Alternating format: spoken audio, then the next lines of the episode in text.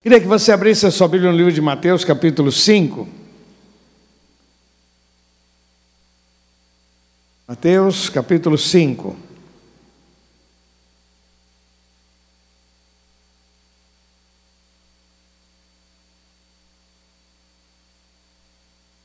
E Jesus, vendo a multidão, subiu a um monte e assentou-se, e aproximaram-se dele os seus discípulos e abrindo a sua boca os ensinava. Vamos orar. Senhor, é com muito temor que nós estamos diante de Ti e diante da Tua palavra. Muito obrigado. Pedimos que o Senhor nos renove, me dê graça para compartilhar algo, Senhor, para estas vidas.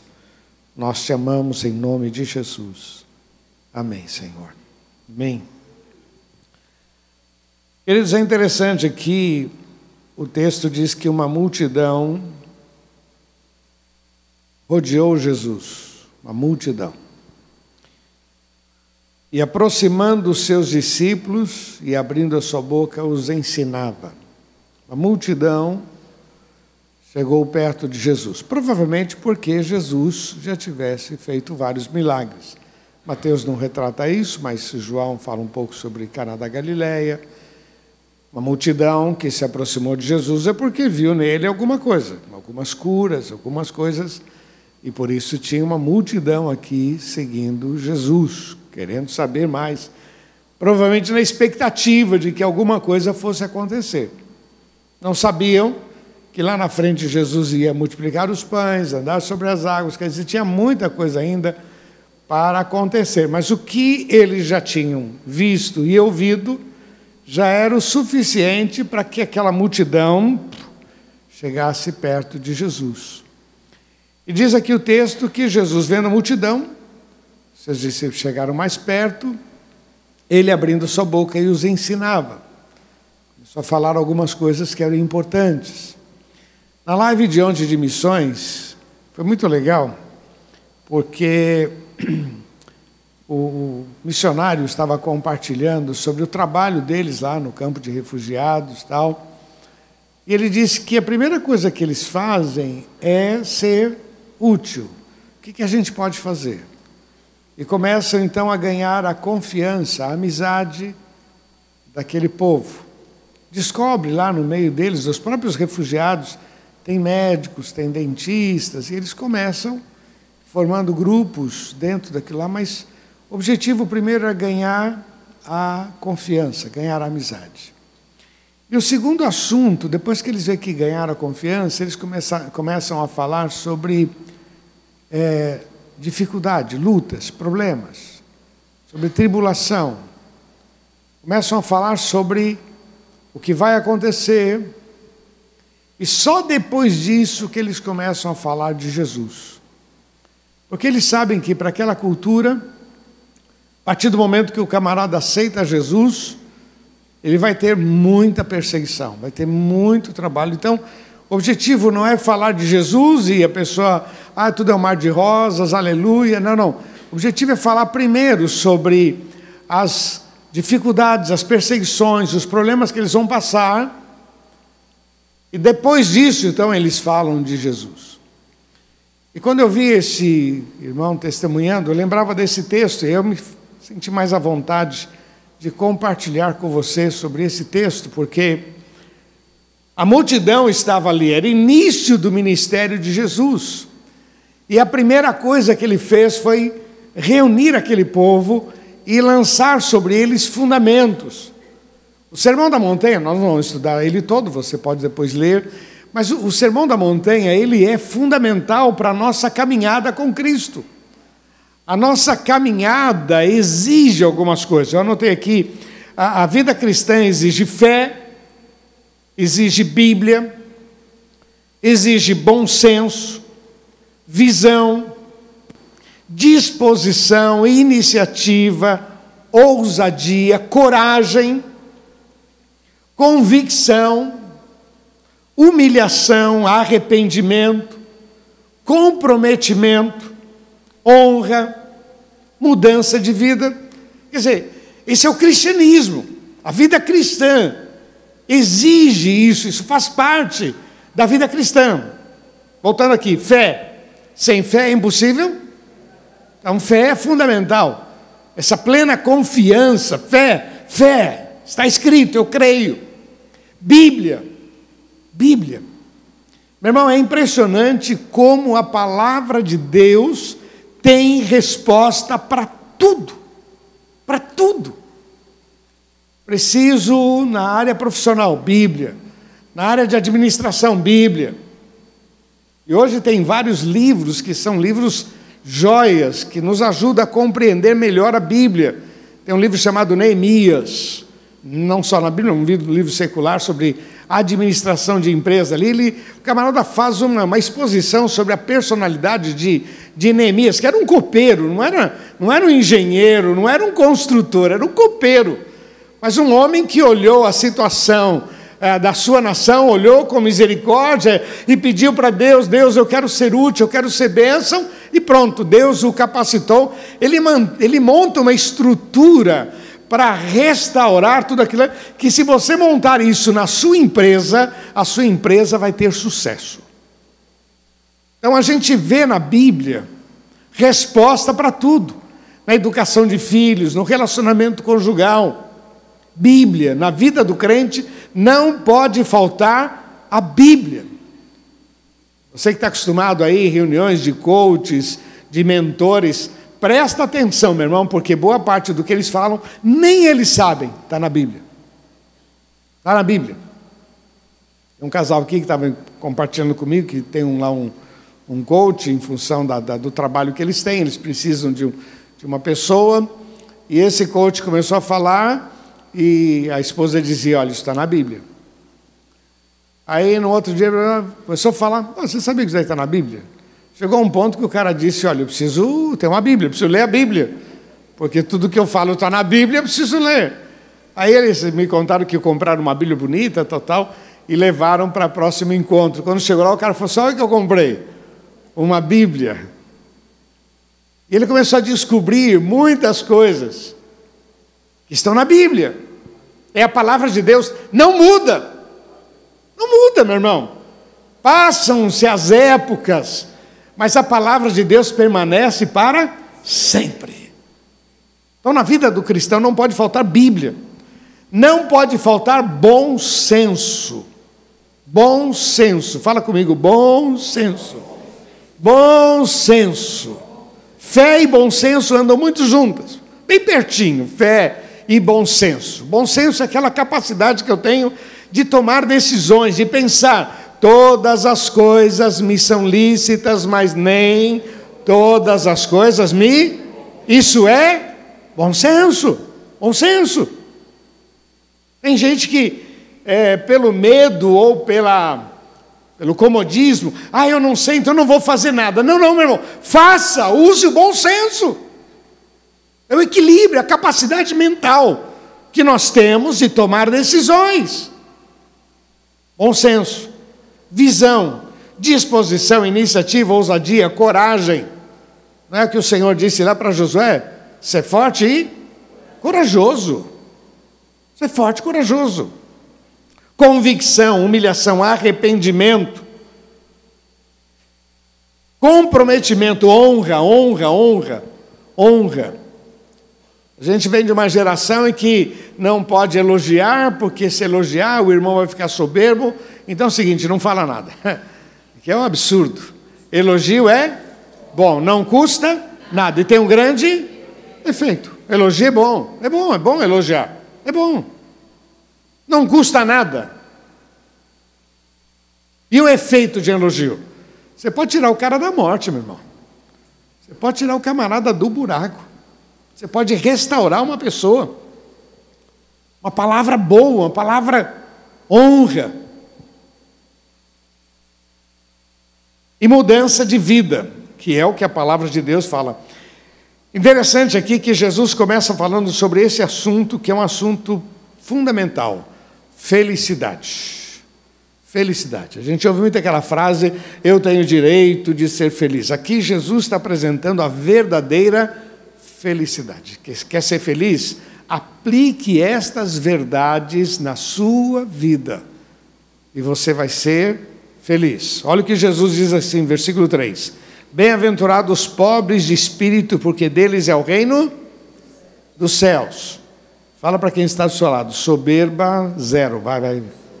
Arrogância, zero. Pobre de espírito, meu irmão. Sabe aquele, aquele camarada que não é soberbo, não é arrogante. Infelizmente, hoje, na expectativa, na busca de felicidade, tem gente que, ah, o dia que eu conseguir, o dia que eu chegar, o dia que eu comprar, menos, menos, abaixa a bola, meu irmão. Diz a palavra de Deus que o pobre de espírito, sabe aquele que se rende, aquele que reconhece, aquele que, que se derrama diante do Senhor. Diz o texto que os pobres de espíritos, deles é o reino dos céus. Bem-aventurados que choram, porque eles serão consolados. Eu normalmente, quando vou em velório, eu digo para as pessoas: pode chorar. Quem inventou o choro foi Deus. Então pode chorar. Chore. Abre o teu coração. A Bíblia diz que aqueles que choram serão consolados. O choro pode durar uma noite, mas a alegria vem, vem pela manhã, vem, vem, vem. Há esperança. Como é bom a gente, quando a gente entende isso, a gente não fica duro, não, não vou chorar, o choro mostra a sua humanidade, né? Todo mundo está vendo agora o, o, o Wilkes tocando, o Fernando tocando ali, e emociona, porque quando a gente chora, mostra que a gente é humano. A gente sente dor. É muito legal. Você poder dizer está doendo, está complicado, está difícil. Chora.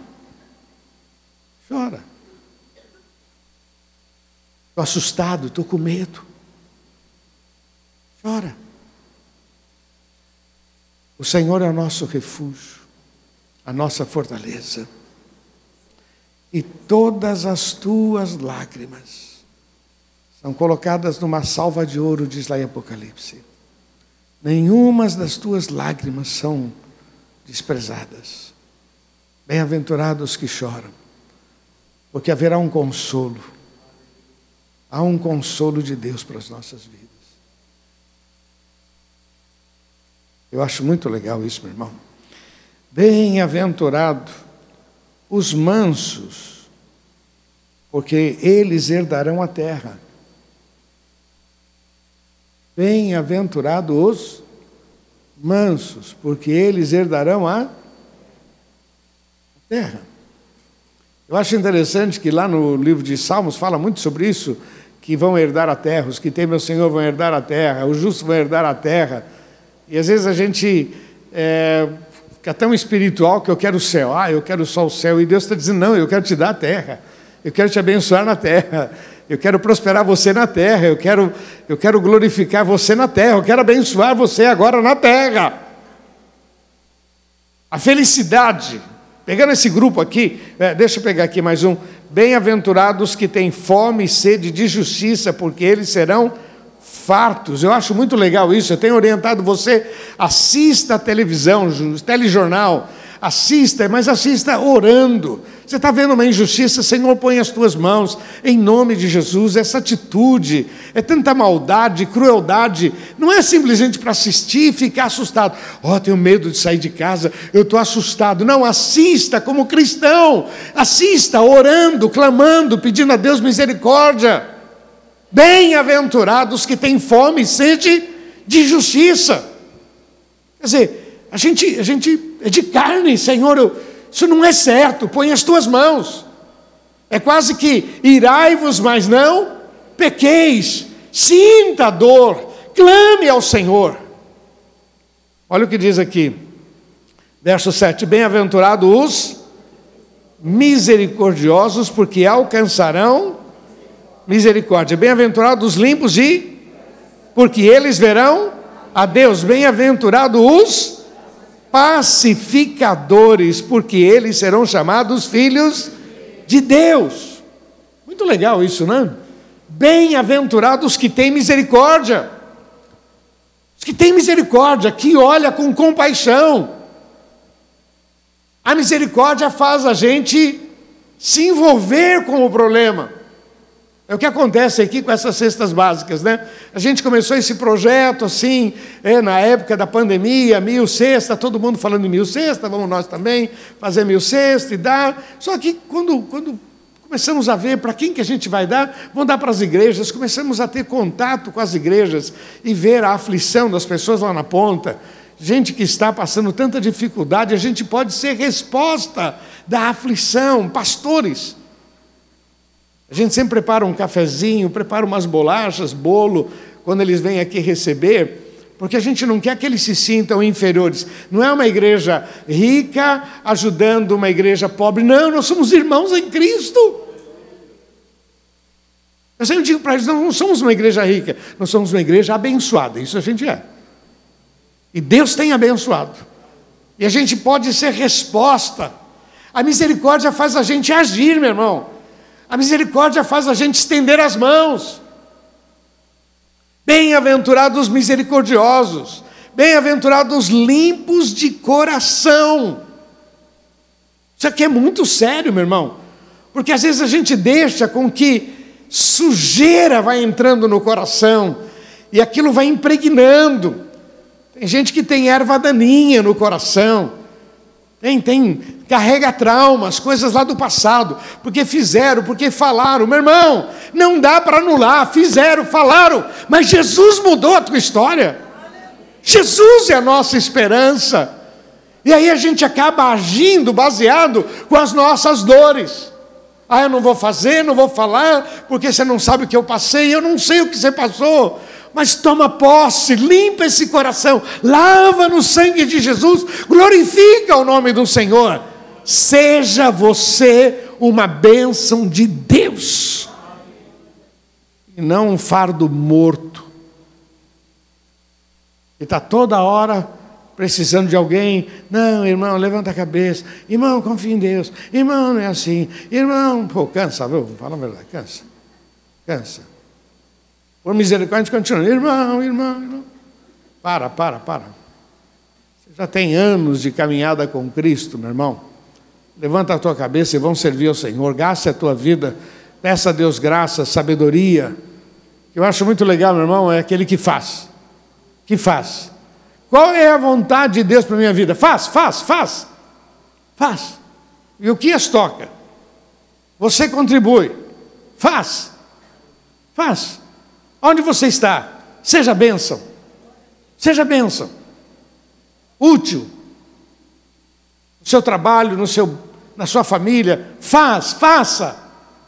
Ah, não sei o que Deus tem para mim, o que Deus tem para você, o que você tem na mão. Faça em nome de Jesus.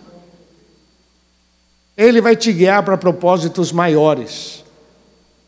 Mas fosse fiel no pouco, sobre o muito eu te colocarei. Faça limpo de coração. Essa expressão aqui, pacificador, é fantástica, hein, meu irmão? Pacificador. Olha, o texto diz assim: os pacificadores serão chamados filhos de Deus. Meu, dá, vamos, vamos ler novamente? Os pacificadores serão chamados filhos.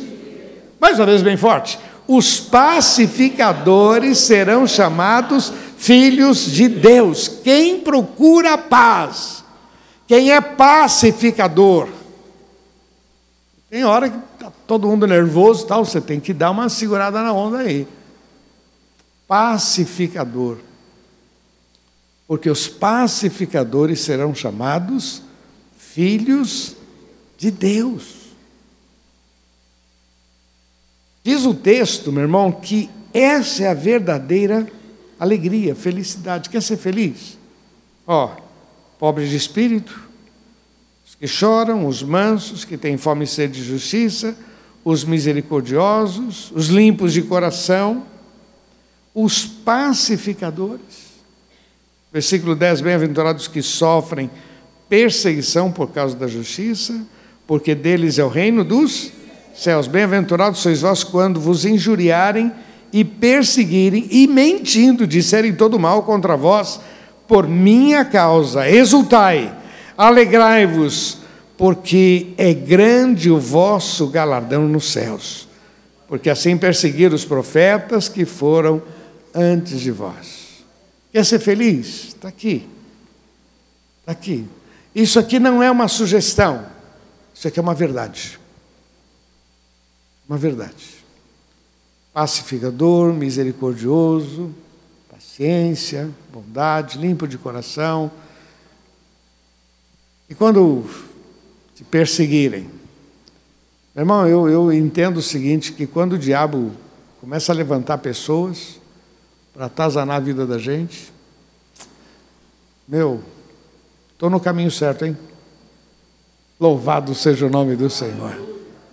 Quando tem algumas pessoas que gostam de pisar e vir te humilhar, meu, não entra na onda não, não fica assim, ah, ninguém me ama, ninguém me quer, ninguém me chama de meu amor, não entra nessa não, viu? Não, não entra nessa não. Quando começar a te pisar, Senhor, eu te louvo, porque o diabo não pode tocar na minha vida, ele usa pessoas. Pessoas que acabam sendo usadas para aborrecer a gente. E eu te louvo, porque o Senhor é a minha esperança. Celebre o Senhor, celebre o Senhor. Em nome de Jesus. Amém? Como eu disse, eu não quero te cansar, eu vou parar por aqui. Quero deixar algumas coisas. Primeiro, mais do que ser cristão, você precisa viver o cristianismo. Amém? Primeira coisa que eu queria deixar, mais do que ser cristão, não basta ser cristão, tem que viver o. Uma questão só de, de empenho. É estabelecer, é viver. Senhor, eu quero viver esta verdade. Mais do que ser, eu quero viver, eu quero experimentar. Porque tem muitas coisas. Um dos textos que eu separei aqui no início é, é Isaías 1,19. Se quiserdes ir Ouvides, comereis o melhor? Jesus está falando. É só a gente querer ouvir, praticar. Mais do que cristianismo, mais do que ser cristão, é preciso viver o cristianismo. Segunda questão, o, o propósito de Deus para nós é que sejamos bênção para este tempo.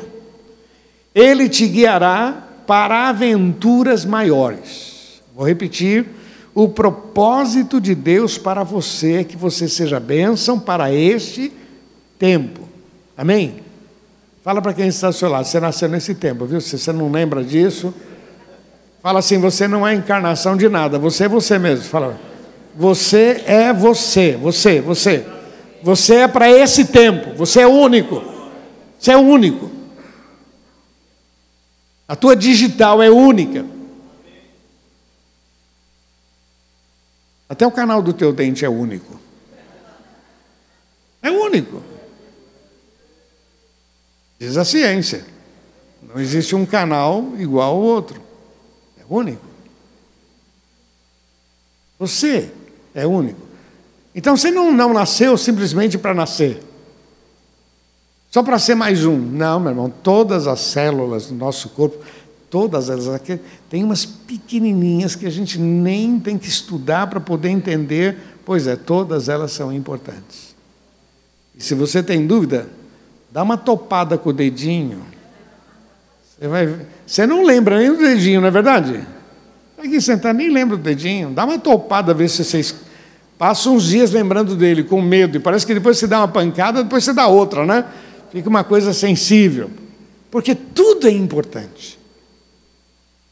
E quando a gente entende isso, que eu tenho um propósito, quando eu disse para você, meu irmão, faça. Viva. Qual é a vontade de Deus? Viva. A vontade de Deus é que eu louvo, vou louvar. A vontade de Deus é que eu venha na igreja prestar culto a Ele, eu vou prestar. A vontade de Deus é que eu perdoe, vou perdoar. A vontade de Deus é que eu seja útil, vou ser. Essa é a vontade de Deus. Aí Deus vai, vai levando você para o propósito, para aquilo que Ele tem, para coisas maiores para que através de você o nome dele seja exaltado. E a última questão que eu queria deixar é que as bênçãos e os livramentos sempre serão na medida do envolvimento. Deixa eu repetir, porque isso é muito importante. As bênçãos e os livramentos sempre serão na medida do envolvimento. Quando a gente se envolve pouco, pouco acontece. Se fosse fiel no pouco, quando a gente, no pouco, a gente é limitado, ah, não sei, vou. Mas quando eu começo a entrar de coração, eu vou me envolvendo, e vou servindo. Quando a gente começou a Operação Vida, começou porque apareceu dois bêbados lá na porta de casa, a gente começou a.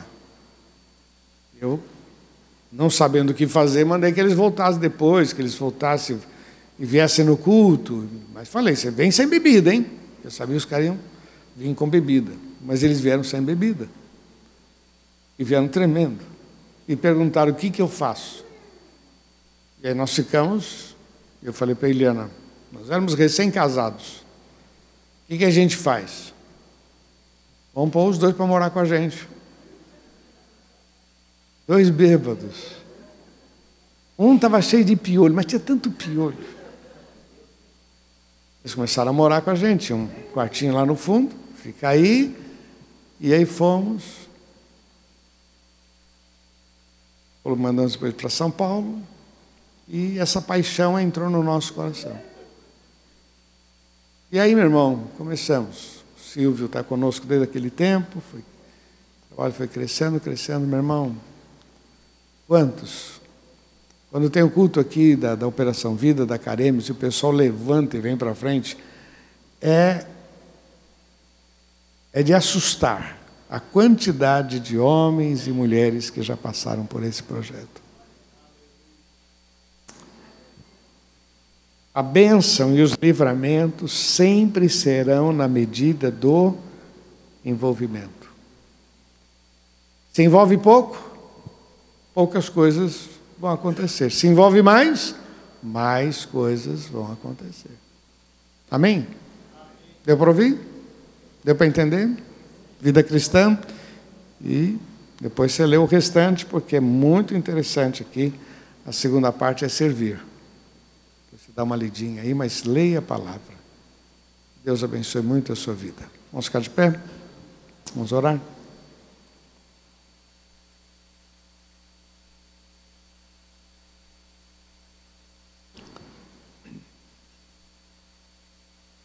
Eu gosto de domingo de manhã falar sobre vida cristã. Gosto de sempre desafiar você a um relacionamento maior com o seu Deus você pensar, raciocinar. E dá para viver coisas maiores.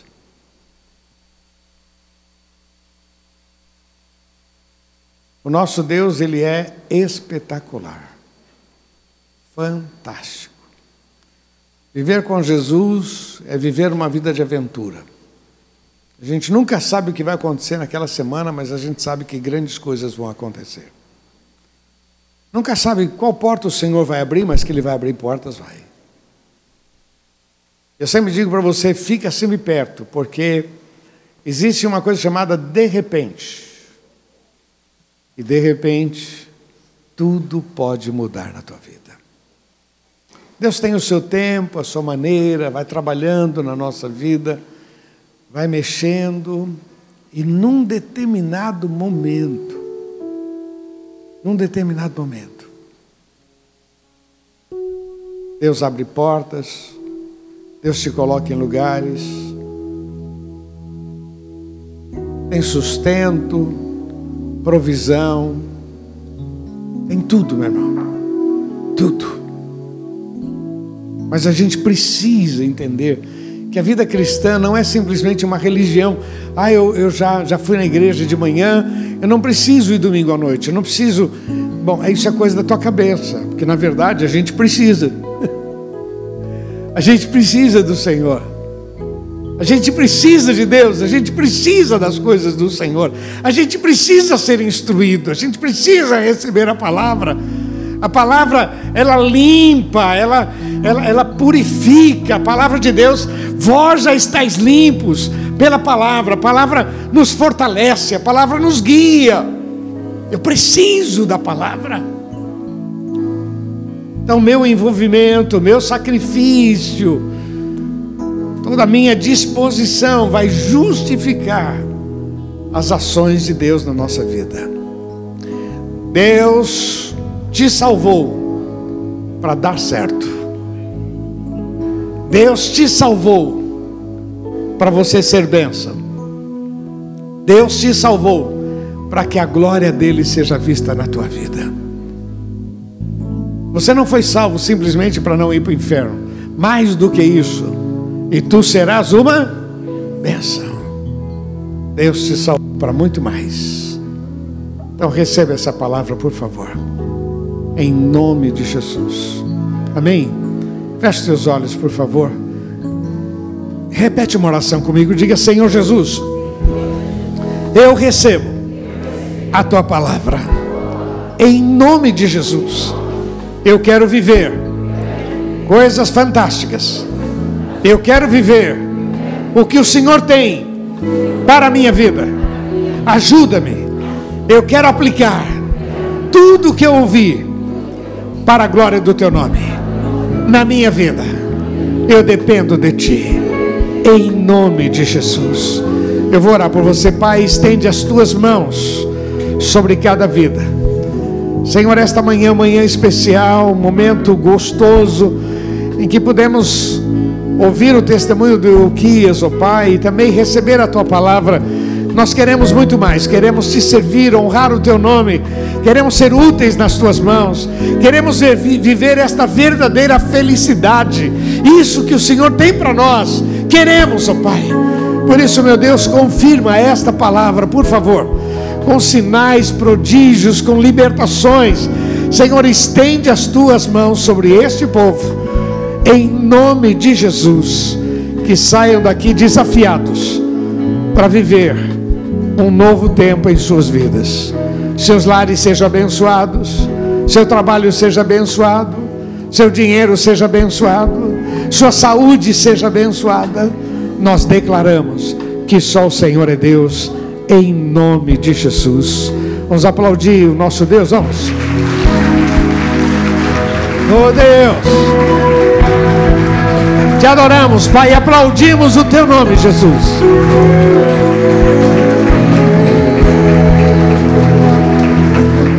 Glória a Deus.